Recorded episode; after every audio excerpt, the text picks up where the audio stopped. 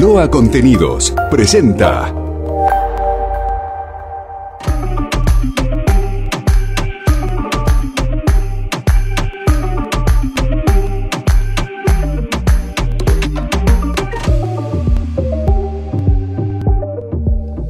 ¿Qué tal? ¿Cómo les va? Séptimo programa de La Mirada. En este caso tenemos una entrevista especial.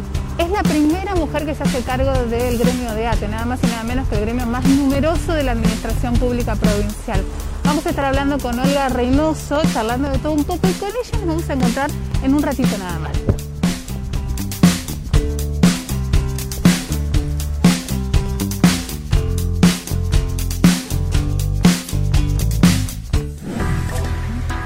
¿Cómo estás, Olga? ¿Cómo andás, Sara? Bien, ¿vos? ¿Todo bien? Bien, bien, muy bien. Caminemos un poco, vamos hasta, hasta el gremio, ¿no? Contanos qué, cómo está haciendo el laburo en este tiempo, tiempo de pandemia. Muchos de los trabajadores están en sus casas, cuidándose, cuidando su salud. Eh, ¿Cómo estás viendo la cosa? La verdad que hubo que rediseñar la militancia, vamos a ser sinceros, para partir este, y la comunicación para con nuestros compañeros, eh, porque ya no, no era tanto la presencial, que era lo que a nosotros nos fortalece, ir a hablar con el compañero, estar en los sectores de trabajo, y ahora había que rediseñar la comunicación de lo que queremos decir, pero también cómo nos acercamos al compañero. Así que fueron la verdad que repensarnos desde la militancia y obviamente pen- repensarnos desde el sindicato, cómo se seguía, ¿no? Eh, además de estar en los lugares donde nosotros veíamos que eran los lugares más afectados por la pandemia, que sin lugar a duda el hospital, los puestos sanitarios, los 14 hospitales de la provincia, eh, las áreas esenciales de los municipios y obviamente todas las áreas de eh, desarrollo social, por ejemplo, ¿no? Pero bueno, fue complejo la situación, ante tanto miedo, ante tanta desidia, a, ante tanta, digamos, incertidumbre de lo que iba a pasar, eh, vacuna que no llegaba, digo, fue digamos, un caldo de cultivo para un estrés eh, muy complejo dentro de los sectores de trabajo. ¿no? Tratamos de abordarlo de la mejor forma con propuestas e iniciativas políticas como la Comisión de CIMAC, condiciones de medio ambiente de trabajo, protocolos que no había, rediseñando todo. Todo, claro.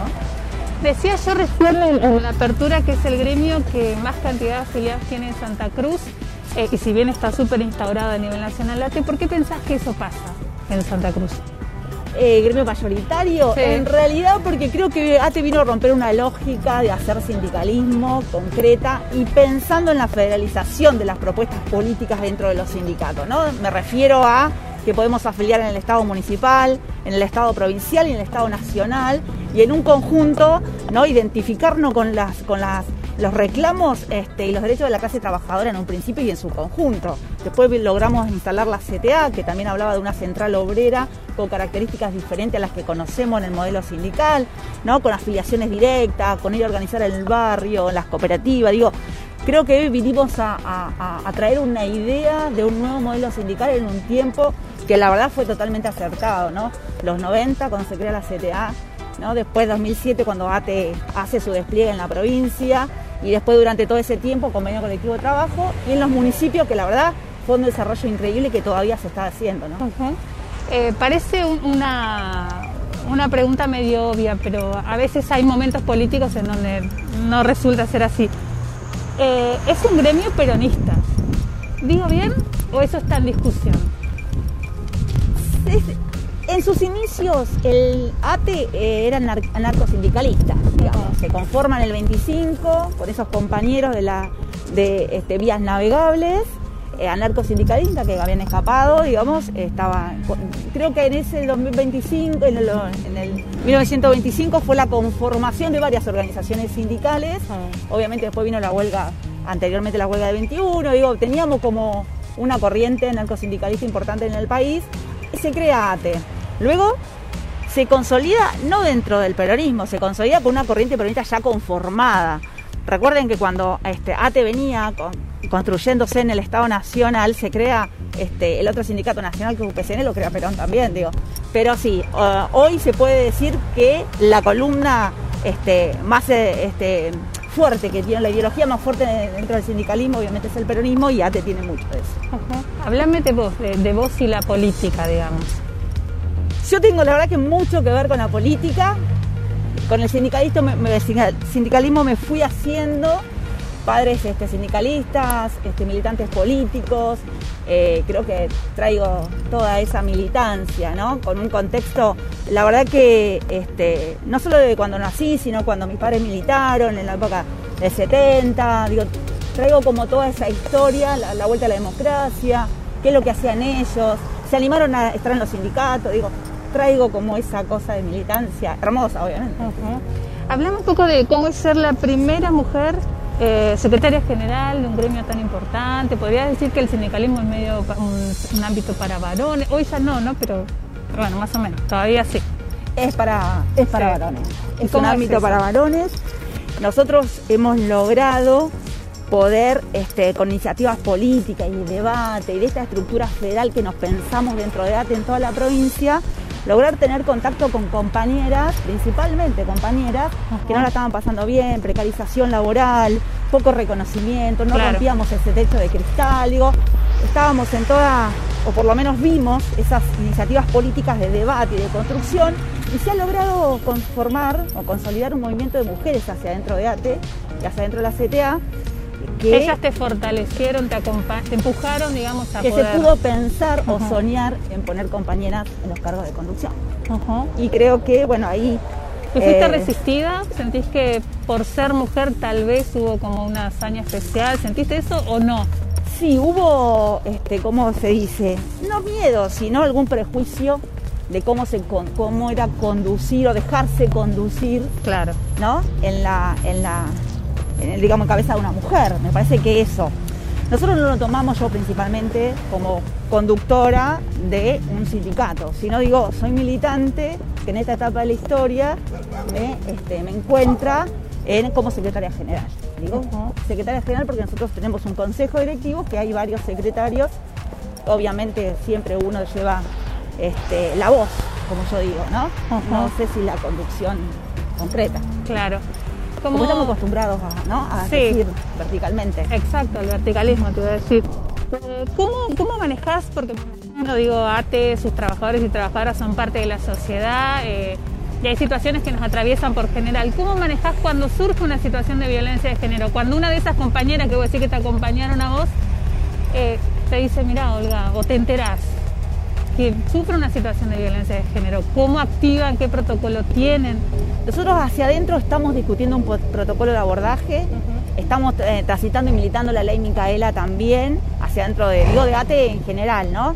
Pero ha habido casos donde se ha tenido que abordar, de hecho, compañeros dirigentes que este, han tenido que, bueno, en algún punto dejar apartado su cargo, resolver su cuestión este, personal y de ver después cómo es la situación, cómo se viene desarrollando. Hay otros que tuvieron algunas denuncias mucho más graves que quedaron directamente afuera del cargo. Digo.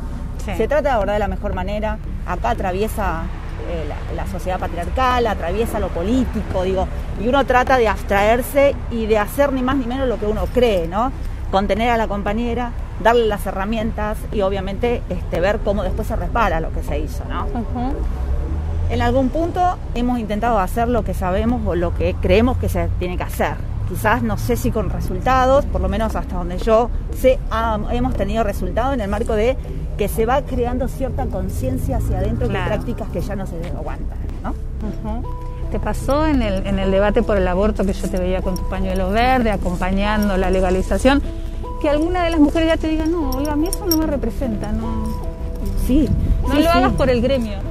De hecho, nosotros los encuentros de mujeres que te contaba que son provincialmente, hay compañeras que van con sus pañuelos verdes y hay compañeras que van con los pañuelos celestes y en ese marco discutimos y abordamos temática, algunas nos ponemos de acuerdo, otras cuando no, se ponemos, no nos ponemos de acuerdo, este, queda, digamos, plasmado las diferentes posiciones, pero se come. Creo que si el respeto o la militancia o lo que uno cree no necesita imponerlo, me parece que se puede convivir tranquilamente.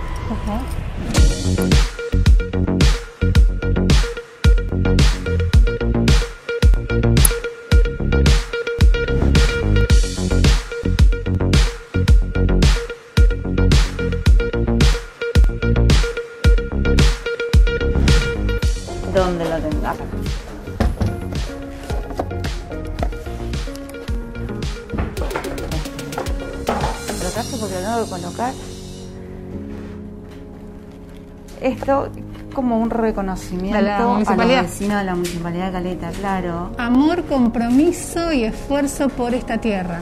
Homenaje del 118 aniversario de bueno, la administración de Facundo Prades. Eso te dieron a vos en el Claro, en el día del, Claro. del pueblo, digamos, la, entregan como reconocimiento a los vecinos por actividad. Bueno, nada, me agarró de sorpresa esta vuelta. Mujer, creo que por ser la Sí, primera mujer en ocupar el rol de secretaria general de ATE Santa Cruz. Bueno, Olga, si pudieses definirte, ¿qué dirías de vos? ¿Cómo te definirías? Eh, mujer militante.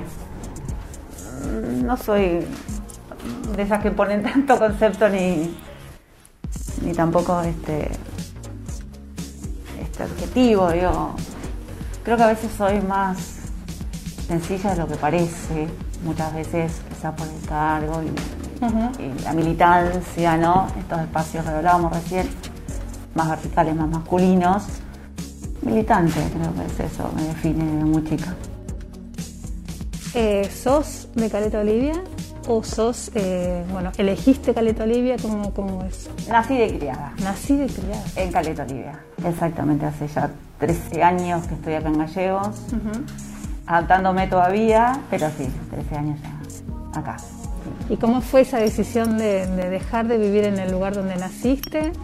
¿Y, y cuáles son tus mejores recuerdos? Digo, ¿de qué barrio eras? Yo vivo a media cuadra de la playa, digamos. Ahora es costanera, Divino. ¿no? Divino. Era un barrio de provincia. Mi viejo, los dos estatales, mamá docente, papá era ex IPFiano, o sea, IPFiano en ese momento. Eh, los recuerdos más lindos de jugar en la playa cuando no estaba en la costanera era cruzar y estar en el mar. Este, y los mejores recuerdos es este, en el deporte. Vivió dos cuadras del complejo deportivo, que era lo único en ese momento. Horas y horas ahí adentro con los chicos del barrio, como quien dice. Este, ese es mi recuerdo Caleta. Y obviamente nacieron mis tres hijos ahí, me vine con una decisión eh, personal, siguiendo a mi compañero en militancia, no lo dudamos ni cinco minutos, era estar convencido de lo que uno hacía.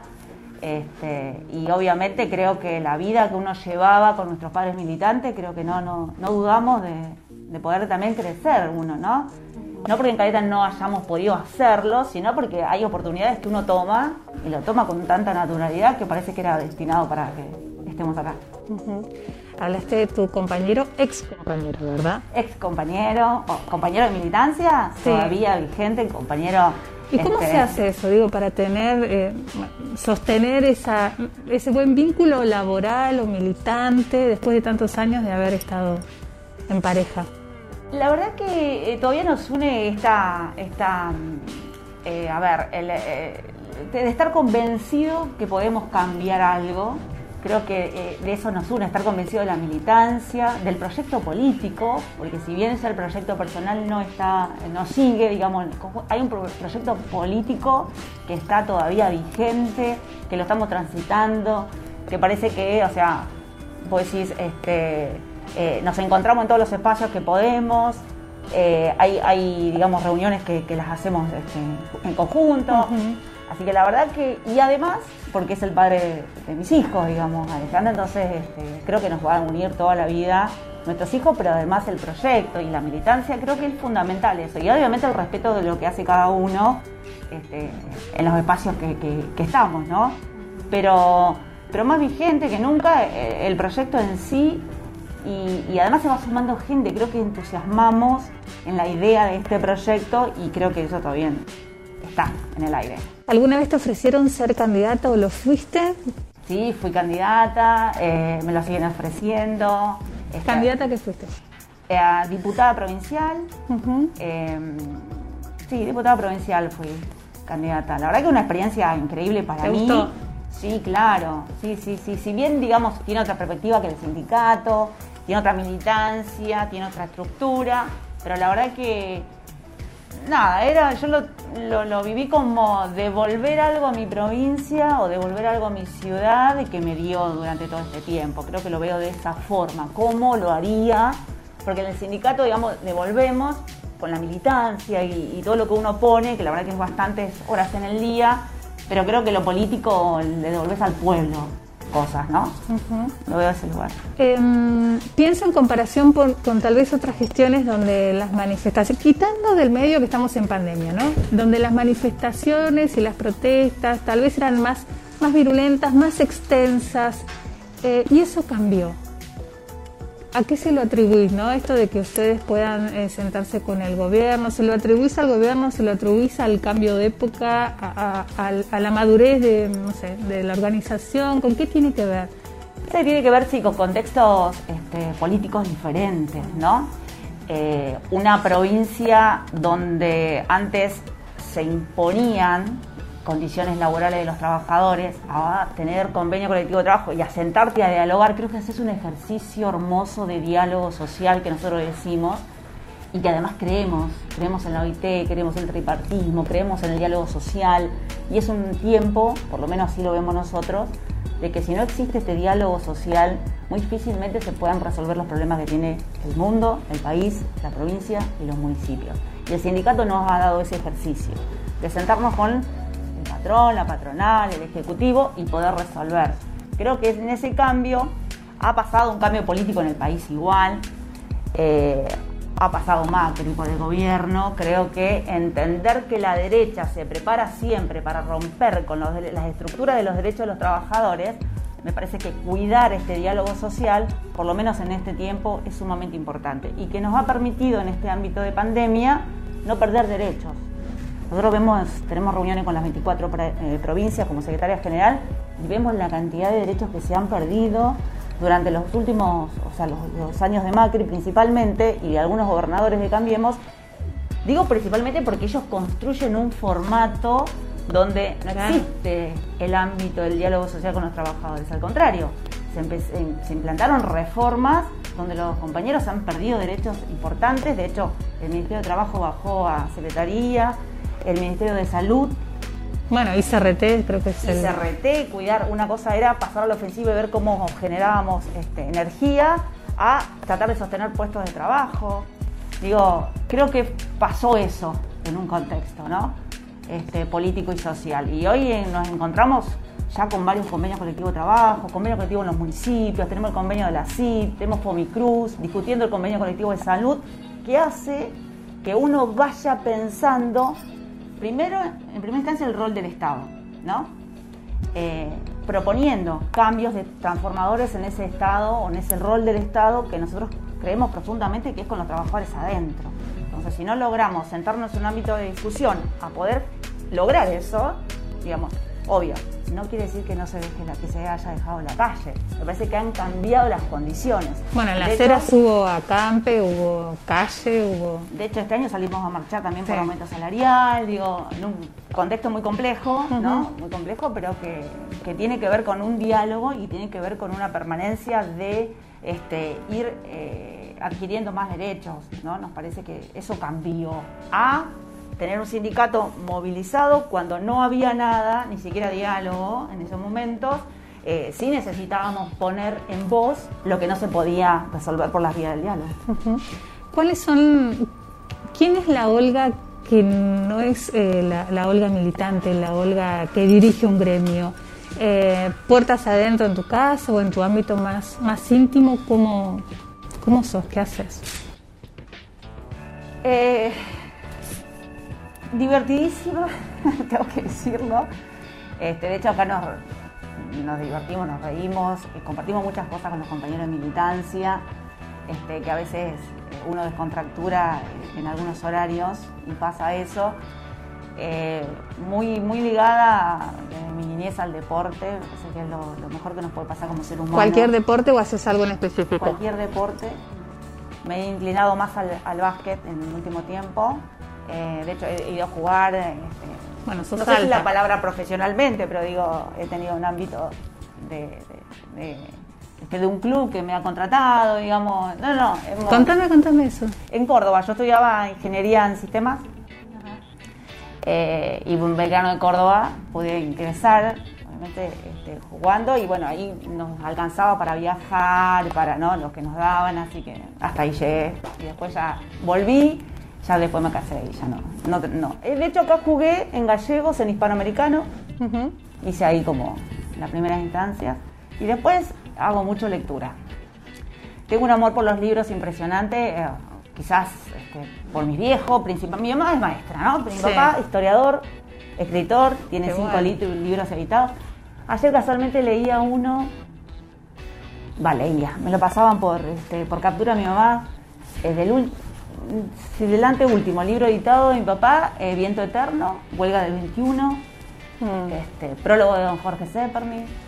Eh, la verdad que digo, guau, tremenda carga de historia. No lo, no lo tenía, no lo tengo completo al libro, lo tengo por fotos, pero bueno, creo que heredé bastante de eso. Es más, a veces quiero ver si puedo- tengo la posibilidad de escribir algo. Estoy, Sí. estoy como ahí. ¿Y ahí. qué te tienta como algo más ficción, la historia, qué, lo que haces, qué te gustaría? Sí, me gustaría más de lo que de lo que hago, de lo que Ah. vivo. Me, me parece que me inclinaría más por eso. Desde, del tránsito, por ejemplo, de la mujer en un sindicato. Claro. Me parece que, que desde ahí me, me planto a veces cuando lo pienso, ¿no? Creo que lo haría. ¿Y, y cómo sos con la, con la maternidad y cómo, nada, qué, replanteaste con esta del, feminismo, qué cosas cambiaste? Eh, la verdad que mm, una de mis hijas, que es la más chica, este, tiene la verdad que una corriente bastante, de pensamiento bastante feminista, yo diría un poco más que yo, eh, y a veces me recuerda algunas, algunas prácticas que ya no tengo que hacer, pero Muy- este, sí, me replanteé bastante la maternidad. La verdad que esas situaciones a veces de mucha culpa cuando uno milita, cuando uno no está... La ausencia, ¿no? Exactamente, creo que la, la- la he, no te digo del todo, pero la he transitado, por lo menos revertiéndola. A veces la ambición también, ¿no? Que por qué no puedo querer yo. Sí, me planteé hace unos cinco años, Ah. más o menos, este, de decir, bueno, hasta acá ya está, eh, vu- vuelvo a mi casa, como quien dice, y después digo, bueno, ¿por qué no aspirar un poco más? ¿Por qué no? Bueno, de hecho pasó, estoy en la Secretaría General, digo, tenía que ver también con, con el- la moderación de uno, ¿no? Creo que, pero sí me lo plan- replanteé en el sentido, ¿qué viene, qué más viene que tiene que ver con más cargo de responsabilidad? Y yo me encuentro en una situación donde a mí me agarra culpa no estar en mi casa, ¿no? Sí, claro, eso es.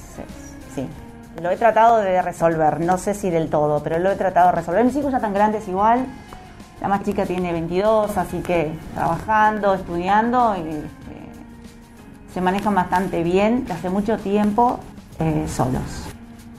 ¿Qué te gustaría dejar como marca en esta gestión?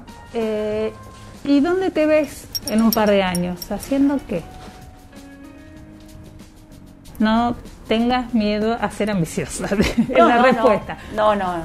Este, mm, marcas, a ver, creo que a- abrir el camino para que las mujeres puedan pensar que se puede estar mejor me parece que es una de las cosas.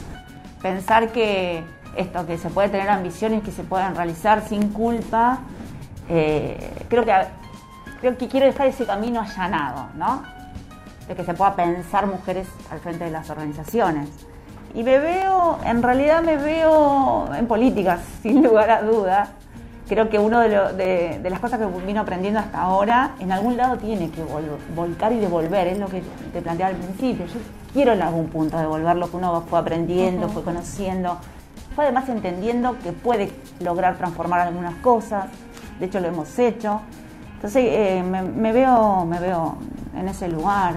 Me veo muy, muy en mi ciudad también, ¿eh? muy en mi ciudad. Metida ahí, eh, pasan cosas, digamos, bueno, como en todas las ciudades. Pero creo que este, a Caleta Olivia se le, hay una deuda histórica con Caleta. Creo que me inclinaría bastante ahí, sin lugar a dudas. sí. ¿Y con qué sector nunca no? Nunca, nunca jamás Olga Reynoso estaría cerca. en política. Eso es este, complejo, ¿no? Después del archivo, eh, no, creo que, que yo entendí hace muchísimo tiempo que no estaría con los sectores eh, de la derecha. No, lo que han hecho con el país lo que han hecho con algunas localidades, lo que han hecho con algunas provincias. Eh, uno venía teniéndolo como debate político a la derecha en su máxima expresión. Pero creo que lo que han hecho en el país no, no tiene nombre. Creo que ahí nunca estaría. Nunca estaría. Gracias, Olga. Gracias a vos, muchas gracias. Muy bien, y pasó otro programa de La Mirada. Tuvimos la oportunidad de charlar con Olga Reynoso, conocer un poco de cómo están trabajando en este año tan particular, atravesado por la pandemia, por supuesto, pero también conocer un poco de su historia, un poco de su vida en Caleta Olivia, de su familia y de su ser militante, porque de eso se trata, que cada uno de los personajes que pasan por este programa puedan contar quiénes son más allá de lo que se ve públicamente. Nos reencontramos la próxima.